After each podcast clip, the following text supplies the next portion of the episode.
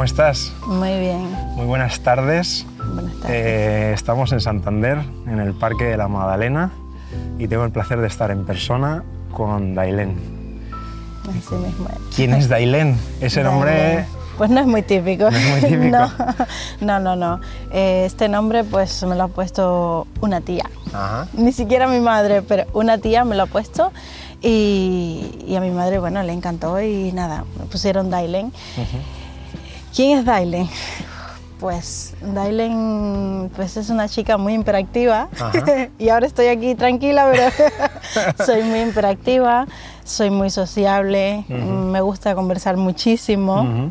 Me han dicho, me han dicho, personas. uy, vas a entrevistar a Dailén, eh, le vas a dar un micro, eso es muy peligroso.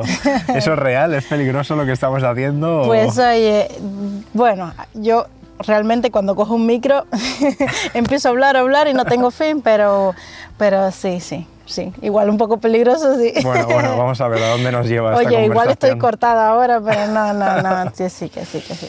Dailén, ¿de dónde, ¿de dónde viene tu nombre? Porque no es muy español, castellano como tal.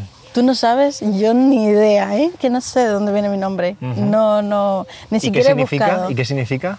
Pues ¿Tampoco? tampoco lo Uy, pues mira, a todos los que nos están escuchando en el podcast y nos están viendo en sus casas, a ver qué significa Dailén. ¿Con Y lo escribes? Y latina, Muy bien. Latina. Dices Sí. latina porque tu origen está en... Cuba. En Cuba. Soy de Cuba. ¡Ostras! Mira, mira, mira. Soy ¿Y eh, eh, naciste en Cuba? ¿En qué ciudad naciste? Nací en la provincia de Camagüey, municipio Nuevitas. Mira. Sí. ¿Y desde hace cuánto tiempo estás en España? Es- Llevo cinco años aquí. Cinco años. Sí. No, no es tanto. Cinco años. ¿Cómo lo has vivido? Es- ¿Aquí? Sí. Fenomenal. ¿Sí? ¿Se Me te han hecho cortos los cinco años o...? Sí, se me han pasado muy rápido. Sobre todo cuando tienes familias lejos. Pues mis padres están en Cuba. y, y sí, sí, sí. ¿Conociste a Dios eh, en Cuba o Sí. lo conociste...? Sí, sí, sí, lo conocí en Cuba. ¿También a la iglesia dentista? Sí. Allí en Cuba. Sí, sí. ¿Conoces un poquito a la iglesia dentista de allí? ¿Nos Muy puedes bien. decir sí. algo de...? Es, es- mi iglesia es maravillosa. Ajá. No tengo, extraño muchísimo la vida en mi iglesia porque mm, el tiempo que estuve allí eh, fue muy poco, realmente fueron dos años nada más que estuve porque luego vine a España. Eh, ah, fueron maravillosos. Fue desde que me entregué al Señor hasta ¿A qué edad, a qué edad tomaste la decisión 18 de...? años. A los 18. Pero conocí al Señor mucho antes. Ajá. Sí. A los 15 años, eh, un chico adventista Sí. que, que conocí en mi colegio, eh, donde estudié la carrera, eh, me regaló una Biblia. Me regaló una Biblia con una versión muy moderna. Realmente no he visto una Biblia como esa hoy. Y me encantó, me encantó cada palabra que leí, me, me gustó mucho. Nunca antes había leído la Biblia, conocía de Dios, pero no sabía, no sabía realmente. Pero fue maravilloso, fue O maravilloso. sea, eso ocurrió a los leerla. 15 años. Sí. A tus 15 años en Cuba. Sí. Eh, entonces, tu familia no era No, no, adventista. no. No, nadie de mi familia. Fíjate. Nadie, nadie. ¿Y a día de hoy lo son? O... No, tengo una prima y sus hijas que sí, que sí, que sí eran adventistas. Mm. Y, pero me llevaban a la iglesia, pues, no sé, tengo recuerdos de que alguna vez así, de muy pequeña, pero ya luego no, ya, ya no. Luego conocí al Señor a los 18 años, pero bueno, no. ¿Qué significó para ti recibir esa Biblia, comenzar a leerla? Pues mira, te voy a ser sincera, yo al principio no me interesaba nada. Este chico me, me hablaba incluso de hermana White y yo mm, me quedaba hermana como... White, ¿quién es la hermana White? Pues- La hermana Blanca, ¿qué- ¿quién es esta hermana? Pues eh, eh, del espíritu de profecía me hablaba, me hablaba de la Biblia, me hablaba de, de todas esas cosas, pero yo ni le prestaba mucha atención porque era, era algo que en ese momento no me interesaba, era algo que no, que no, que no, que no quería saber nada de eso, no. Y al cabo de los tres años, pero aún así, haciendo lo malo, yo sabía que estaba mal ante los ojos de Dios, pero aún así lo hacía. Mm. No, En ese periodo, dices, Sí, de esos tres en ese años periodo, que tú sí. comenzaste a conocer... Efectivamente. En ese periodo que yo empecé a conocer, yo sabía que estaba mal hecho lo que estaba haciendo, pero aún así lo seguía haciendo. Pero bueno, son cosas que, Sí, que el Señor que sabe por qué, por tienen que pasar, ¿sabes? Sí, esos lastres que el Señor nos invita a dejar atrás y a mirarle a Él. efectivamente, efectivamente. Y, bueno, entonces te bautizaste con 18 años, Sí. en Cuba. en Cuba. ¿En la iglesia o en alguna zona? No, no, en, ahí en la iglesia, sí, sí, sí, sí, sí. Me, me bauticé con lluvia Ajá. porque llovió cantidad y me fui bajo la lluvia. Lluvia de bendición. Sí, y me bauticé en el bautisterio de la iglesia, sí, sí, sí, fue... Vale, tenías 18 años entonces. Mm. ¿Y qué supuso para tu familia que conocieses a Dios de repente? Porque, a Vale. ver, tenemos casos, eh, sobre todo en Latinoamérica, Centroamérica, que, pues bueno, sí que tienen un arraigo espiritual profundo, Sí. ¿no? Pero en tu caso es diferente. Ya en mi caso no, mis padres pues no, nunca me inculcaron esto, ¿no? Eh, pues fue bastante difícil al principio, porque no querían, no querían, no, no les gustaba la idea. Incluso mucha gente me decía, pero tú estás loca, pero, pero ¿qué estás haciendo? Tus padres están sufriendo por eso. mm. Y yo me quedaba así en plan, ¿pero qué prefieren? ¿Que esté en la calle? ¿Qué prefieren? ¿Que esté en la calle? Mm. que esté en una iglesia, que estamos haciendo algo sano, algo Mm. que, que- que- que cuida tu vida. Ujú. Entonces no lograba entender, no lograba comprender aquello, pero doy gracias a Dios porque Dios hace las cosas maravillosas y la vida de mis padres ha dado un cambio que hoy en día no van a una iglesia, pero te hablan de Dios desde su corazón. ¿Qué significa para ti Dios? Lo es todo en mi vida, lo es todo en mi vida. No, no lograría pensar un día lejos de Dios, no, no, no lo lograría pensar porque desde que le he conocido, pues a quien ha acudido siempre que tengo algo ha sido a mi Dios. No, no lo vería, Mm. no. ¿Y, y qué significa todo. para ti ser adventista? Ser adventista para mí, creo que lo mismo. Ha sido conocer la doctrina adventista, mm, ha sido maravilloso conocer que, que tenemos la verdad para mí, tenemos la verdad para mí. eh, la verdad del sábado, pues es una realidad que, que espero que todos conozcan, que es el Día Santo del Señor, como estamos hoy, celebrando de ese día maravilloso. Para mí lo es todo. Ujú. Esperar el regreso de Jesús es, lo que más anhelo. Claro, son, es que justamente esas dos verdades están en, en nuestro nombre, ¿no? El del advenimiento de Jesús, la espera que tenemos, que amamos esa, esa segunda venida y la idea del sábado. La idea del sábado, Ujú. sí. Que Me menos mal que también poco. tenemos el sábado, Sí. ¿eh? Sí, sí, Eh, sí. Yo no sé qué haría sin sábado. No, no, no, no. Sí, Con todas si no las cosas que tendríamos hay un día semana. para, efectivamente, no tendríamos un día para descansar, Mm. ¿qué sería de nosotros? Pero el- Sí. el Señor ha pensado en todo. Qué bueno. Y es que, claro, todas esas, esas, esas verdades, esas dos u otras muchas más que, que podemos encontrar en el texto bíblico, te impactaron cuando tú ya eras una, una chica, no una niña, sino ya una, Pues sí, una mujer. y- y me costó mucho porque yo estaba trabajando ya. Mm. Estaba trabajando a los 18 años, yo estaba trabajando y pues me costaba en el trabajo tener que cambiar, ¿sabes? Tener que Claro. cambiar los sábados porque entré a trabajar y aún no había decidido ir a la iglesia, ¿sabes? Bautizarme, Sí. seguir todo, no, no lo había hecho. Y de repente dar ese cambio y que todo el mundo vea, ¿sabes? Es un poco complicado, es un poco difícil, pero siempre, gracias a Dios, no sé, el Señor lo, lo hizo así, siempre tuve alguien para que me cubriera los turnos, yo trabajaba por turnos, Mm. siempre estuve alguien que me colaboraba, que me ayudaba, que lo hacía porque sabía. Y bueno, eran gente también maravillosa. ¿Erais, ¿En Cuba erais, era- erais en tu zona, en tu iglesia, mucha gente o, o esto de ser adventista allí era un poco raro? ¿O hay otros grupos No, sí, eh, evangélicos, sí. otras iglesias Eh, católicas? Sí, hay una iglesia. Es un pueblo, es un, es, es un lugar de costa. eh, está la iglesia católica, está la, la pentecostal, la metodista, la adventista. Y, y éramos muy conocidos también. Como todos los demás, éramos muy conocidos también. Teníamos relaciones con otras iglesias, jóvenes, pues sociabilizábamos entre nosotros. eh, muchos de otras iglesias se vinieron a la nuestra. Ah, mira. Y, y, eh, mi iglesia allí es una iglesia pequeña, es una iglesia muy pequeña. Es una iglesia de, de pocos miembros, pero aún así los sábados se llenaba tanto llena que de- por las vida. ventanas, por las ventanas todos tenían que mirar eh, porque no había ya lugar dentro. pero maravillosa. Mm. Para mí ha sido, ha sido espectacular. Un regalo. Sí, un regalo de Dios haber estado ahí en esa iglesia y conocer a tantas personas maravillosas que Mm. me ayudaron, sí.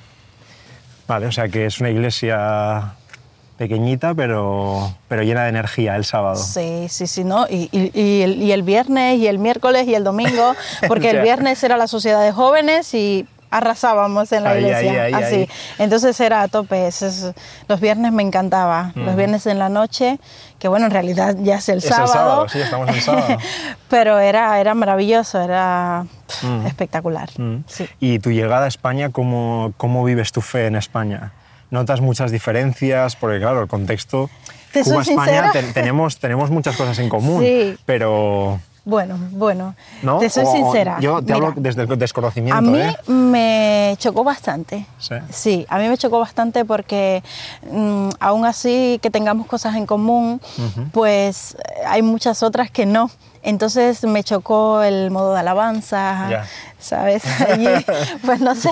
Allí tiene un poco más de vida, quizás. Sí, mucha, mucha, mucha vida, mucha vida. Entonces, me, y aún así me encantaría seguir ese, ese, porque es que no sé, lo llevamos, como quiera que sea, nuestras raíces Está son nuestras raíces. Sí. Entonces, eh, eso sí, eso. Pero bueno, mm, ha tenido que, he tenido que pasar por, por un proceso de adaptación aquí y bueno, pues ahora veo esta como mi iglesia y es la iglesia que quiero que, que vaya, ¿sabes? Que, que funcione, que todo vaya bien, que hacer mi pedacito de Cuba, quiero compartirlo aquí, quiero, quiero hacerlo aquí. Traer un poco el ritmo y la, la raíz Pues activa, sí, la cultura, es que en esta iglesia somos de varias culturas, ¿no? Creo que si cada uno de nosotros aportaría algo de su cultura, Para creo que podría, efectivamente, sobre todo para enriquecer, Ah, que no haya conflictos, sino para eso es, enriquecer. evitando el conflicto siempre. sí. Efectivamente, pues yo creo que sería maravilloso, sería maravilloso. Claro, para eso tenemos que ceder todos un poquito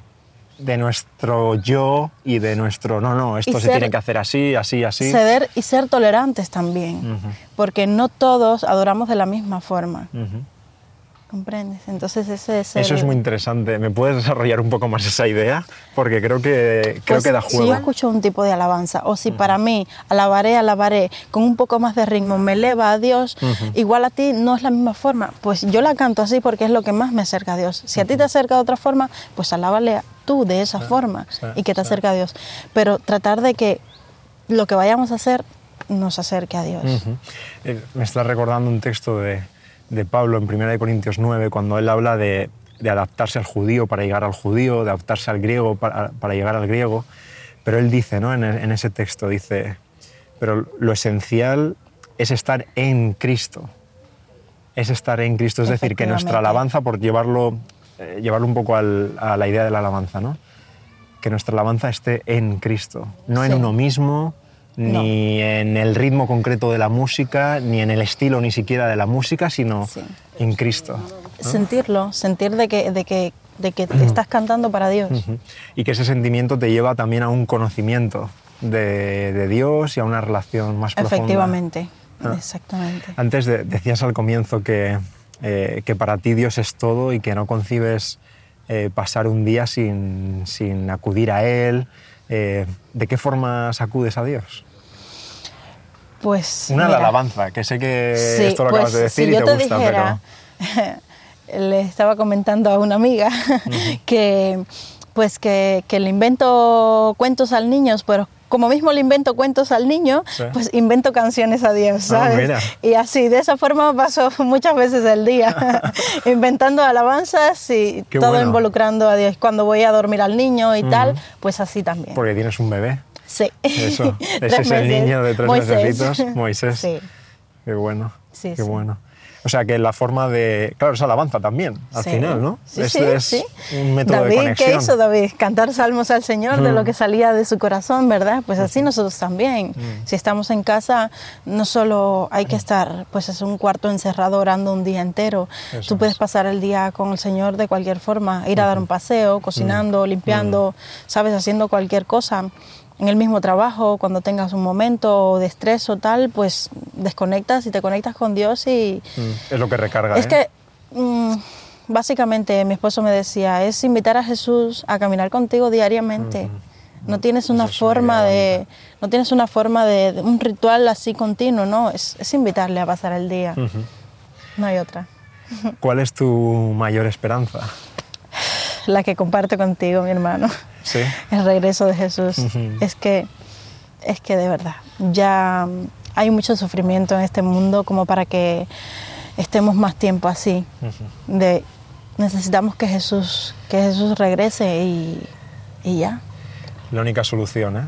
la única solución Mira que el ser humano podemos inventar lo que, lo que queramos, pero que, que no, que no, que no, que por mucho que lo intentemos, y tenemos que intentarlo, creo, ¿eh? Sí. hacer siempre de nuestra parte, eh, tratar de mejorar eh, las situaciones que vivimos, el mundo que vivimos, las personas con quienes nos relacionamos, pero al final la solución no va a depender de nosotros. no no no pero podemos trabajar en ello Mm. ¿Cómo te imaginas esa segunda venida?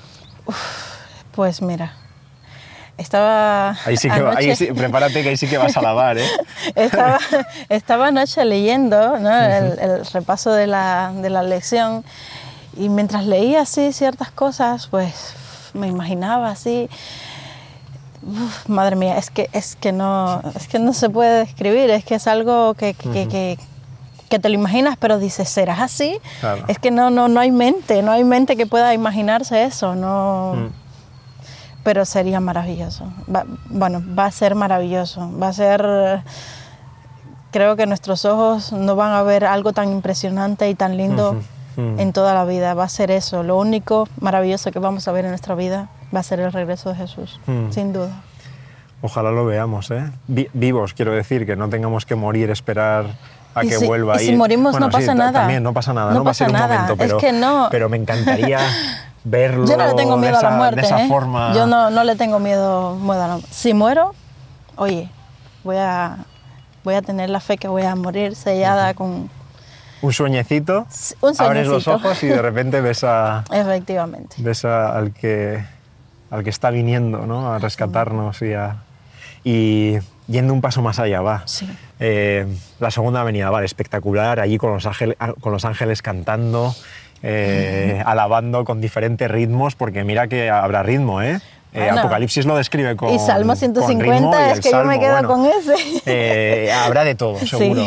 Eh, ¿Y cómo te imaginas esa tierra nueva?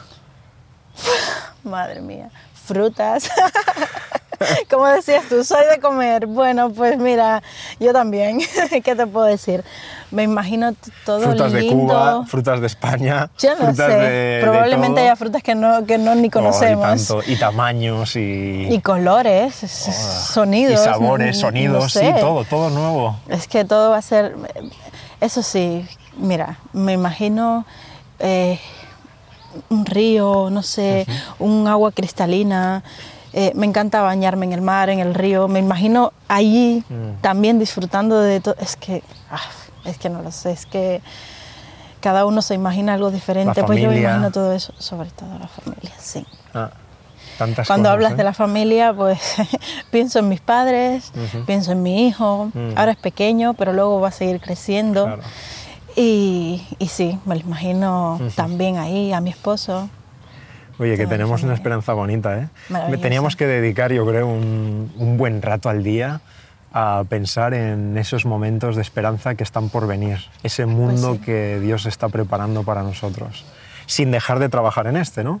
Que Mm, al final también es lo que nos pide Dios, Efectivamente. Eh, pero con esa esperanza que tenemos. Así es.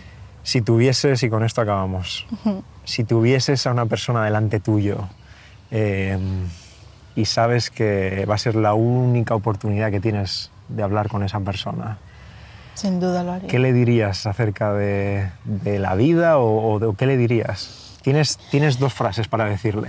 ¿Qué Tengo le dos dirías? frases para decirle. Si aún no conoce a Dios, le diría que lo intente, que intente conocerle. Porque cuando le conozca, cuando le conozca, como dice Apocalipsis 3, 3.20, Ujú. yo estoy a la puerta y llamo si alguno oye mi voz. ¿Verdad? Entraré, Exacto. cenaré con él y él conmigo. Pues Es que es un, plan, es un plan de noche estupendo. Es que no hay mejor plan que ese. ¿eh? Abrirle la puerta a Jesús y cenar totalmente, juntos. totalmente. Oye, pues con esta idea acabamos. Pues, Le abrimos la puerta a Jesús y sí, que cene con nosotros. Sí, sí, sí, sí. Ha Dailén. sido lo mejor que me ha pasado en la vida. Pues que esa- eso mejor que te ha pasado en la vida se pueda compartir con, con otros y que el mensaje sí. de Jesús, la buena noticia, pueda, pueda seguir adelante. Dailén, en persona, ¿eh? Gracias. Pues sí, de nada. Muchas gracias. Dios te bendiga.